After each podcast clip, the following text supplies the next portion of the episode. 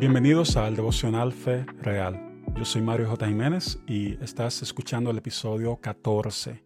Hoy vamos a leer un pasaje en el Nuevo Testamento, pero antes oremos. Padre Celestial, gracias por tu maravillosa palabra que nos guía a toda la verdad. Ayúdanos a conocerte y a entenderla mejor, a conocerte a través de ella y a ponerla en práctica. En el nombre de Jesús, amén. Hoy vamos a leer el libro de Juan capítulo 4, versículo 1 al 26 en la Nueva Biblia de las Américas.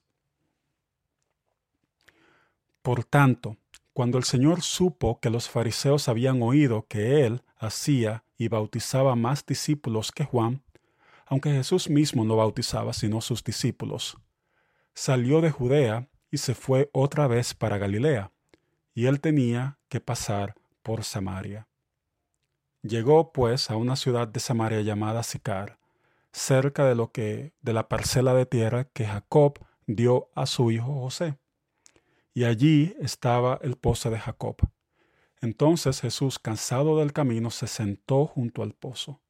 Era cerca del mediodía. Una mujer de Samaria vino a sacar agua, y Jesús le dijo, Dame de beber. Pues sus discípulos habían ido a la ciudad a comprar alimentos. Entonces la mujer samaritana le dijo, ¿Cómo es que tú, siendo judío, me pides de beber a mí, que soy samaritana?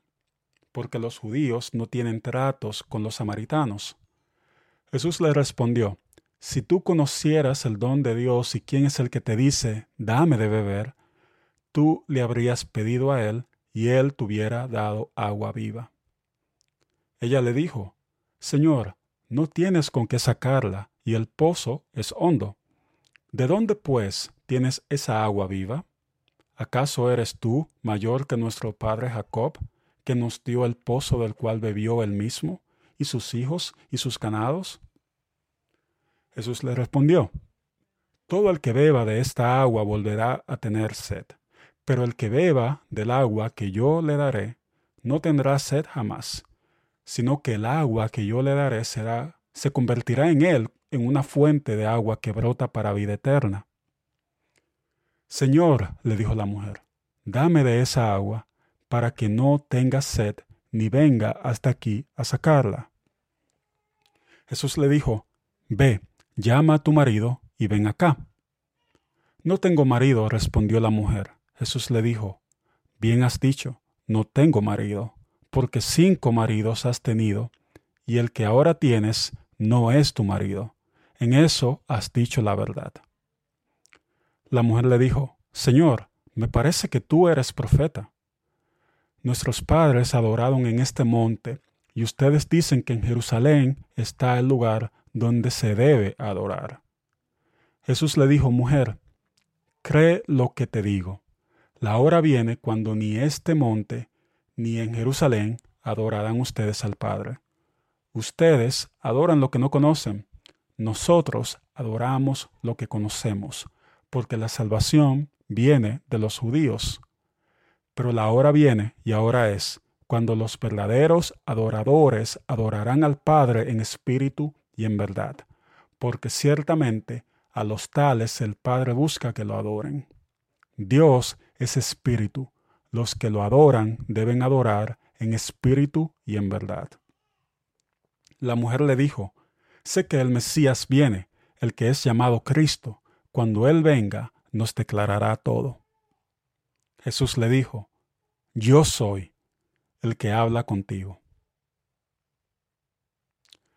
En este pasaje Jesús cruza los límites geográficos y culturales que separaban a los judíos y a los samaritanos. Y Jesús sale de Galilea porque los fariseos acusaban de bautizar a más discípulos que Juan el Bautista. No podemos decir que Jesús tenía miedo a la opinión de los líderes religiosos, pero el verdadero propósito de su salida fue que Jesús vino a revelar quién es el Padre. Lo interesante es que los judíos y los samaritanos adoraban al mismo Dios, pero en lugares diferentes. Eso fue un problema que surgió cuando el reino de Israel fue dividido en dos, y el rey Jeroboam construyó dos becerros de oro para que la gente no fuera a Jerusalén. Eso lo vemos en el Primera de Reyes capítulo 11. Y luego, En Segunda de Reyes, capítulo 17, habla de cómo el rey de Asiria eh, sacó a las personas de Samaria, los exilió hacia Babilonia y entonces hizo un cambio.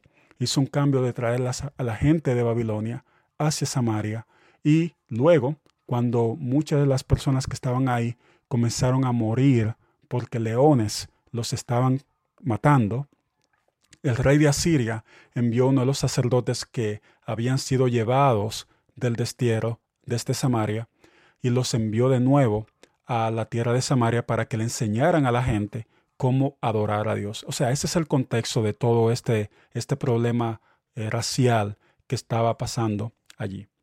¿Qué revela entonces este texto acerca de Dios? Este texto revela la grandeza de Jesús. Él es 100% Dios y 100% humano. Aunque su cuerpo físico necesitaba agua, su naturaleza divina es la fuente de agua viva. Y las palabras que Jesús nos da son vida eterna y vida en abundancia, porque nos revelan quién es el Padre y podemos conocerlo mejor. Dios es el proveedor de la vida verdadera, porque solo Dios puede revelarse a sí mismo. Nadie puede conocer al Padre si no conoce al Hijo primero, y es por eso que Jesús vino a nosotros. ¿Qué nos dice este texto acerca de mí o acerca de nosotros como seres humanos? Y es que aunque, aunque yo no he tenido cinco esposos o cinco esposas, yo también puedo identificarme con la mujer samaritana, porque he buscado saciar la sed de mi alma con aguas estancadas. Por ejemplo, a veces prefiero beber del agua vieja, del entretenimiento, en lugar de pasar tiempo con Dios o con mi familia. Entonces, ¿cómo debo responder a este texto? Abriendo mi corazón a Cristo y siendo sincero sobre mi necesidad, así como la mujer dijo, Señor, dame de esa agua, dame esa agua. Yo también debo beber el agua viva que Cristo me ofrece si quiero tener vida eterna y vida en abundancia. Pasemos un momento de reflexión y aplicación. Esta mujer samaritana vino a buscar agua sola al mediodía, porque las otras mujeres ya no querían mezclarse con ella. Es posible que tú estés sufriendo solo o sola porque sientes la vergüenza de tus pecados o porque otros te han echado a un lado. Pero tengo buenas noticias para ti. Jesús quiere estar contigo. Él vino a darte vida y vida en abundancia. Así que si necesitas agua viva, si necesitas hablar con alguien, escríbeme un correo a mario.highpointorlando.com y con mucho gusto escucharía saber de ti y orar contigo. Es más, oremos ahora mismo. Señor Jesús, tú viniste para darnos agua viva. Ayúdanos a tener sed de ti, a buscarte con todo nuestro corazón, a estar satisfechos sabiendo que tú tienes palabras de vida eterna. Amén. Si este devocional ha sido de bendición para ti, agradecería muchísimo que me escribas un correo a, esa dirección que te di, mario Orlando.